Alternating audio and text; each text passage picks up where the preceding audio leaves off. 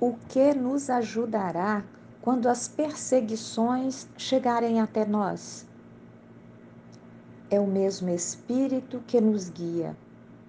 Ele é o autor da alegria, o Criador da alegria. E essa alegria no Espírito nos dá a verdadeira liberdade cristã. Quando não conhecemos a verdade, a mentira nos cega. Assim foi e assim será.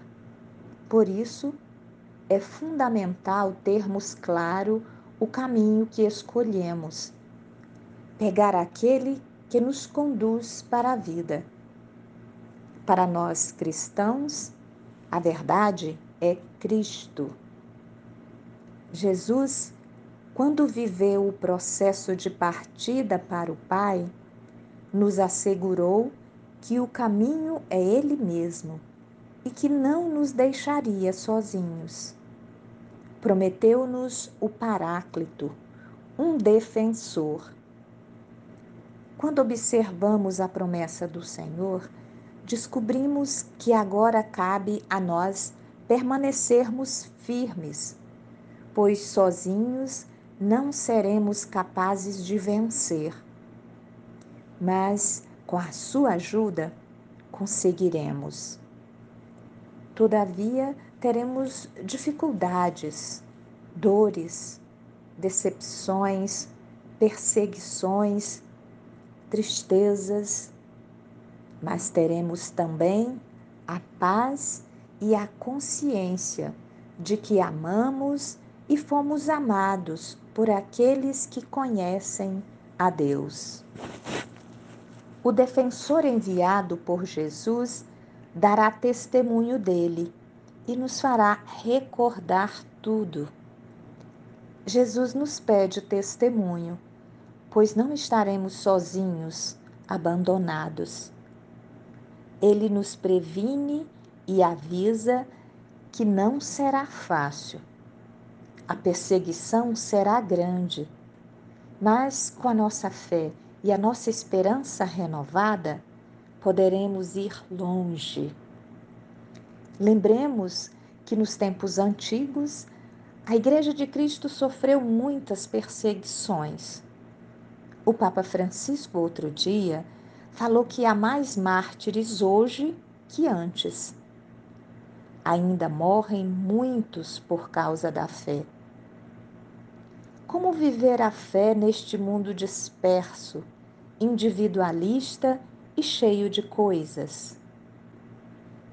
Testemunhar Cristo e dar a vida por amor ao Evangelho.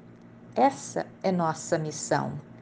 Ou seja, defender a vida, animar a vida, uma vez que a morte violenta não pode fazer parte da nossa caminhada. A firmeza da fé que precisamos é a firmeza de vivê-la dia a dia em meio à sociedade estranha que temos hoje. Ela está obcecada por lucros, por vitórias, por sucessos em meio ao mundo. É nesta realidade que Jesus nos pede que vivamos a fé, sem medo, mas com a alegria do amor, com a alegria do Evangelho. Papa Francisco é um belo exemplo que nos ajuda a entender melhor esta dinâmica do testemunho. Poucas palavras, muitos gestos. Para orar. João, capítulo 14, versículos de 5 a 13 para meditar. Primeiro, em algum momento experimentei uma cegueira, como se me faltasse um horizonte, um ânimo para viver? Segundo, tenho consciência de que o meu batismo me coloca no mundo como portador de uma proposta nova de vida? Terceiro, tenho tido firmeza no testemunho de Cristo no mundo? Graça a pedir. Senhor, dá-nos a graça de te conhecer mais e mais, amar-te e seguir-te.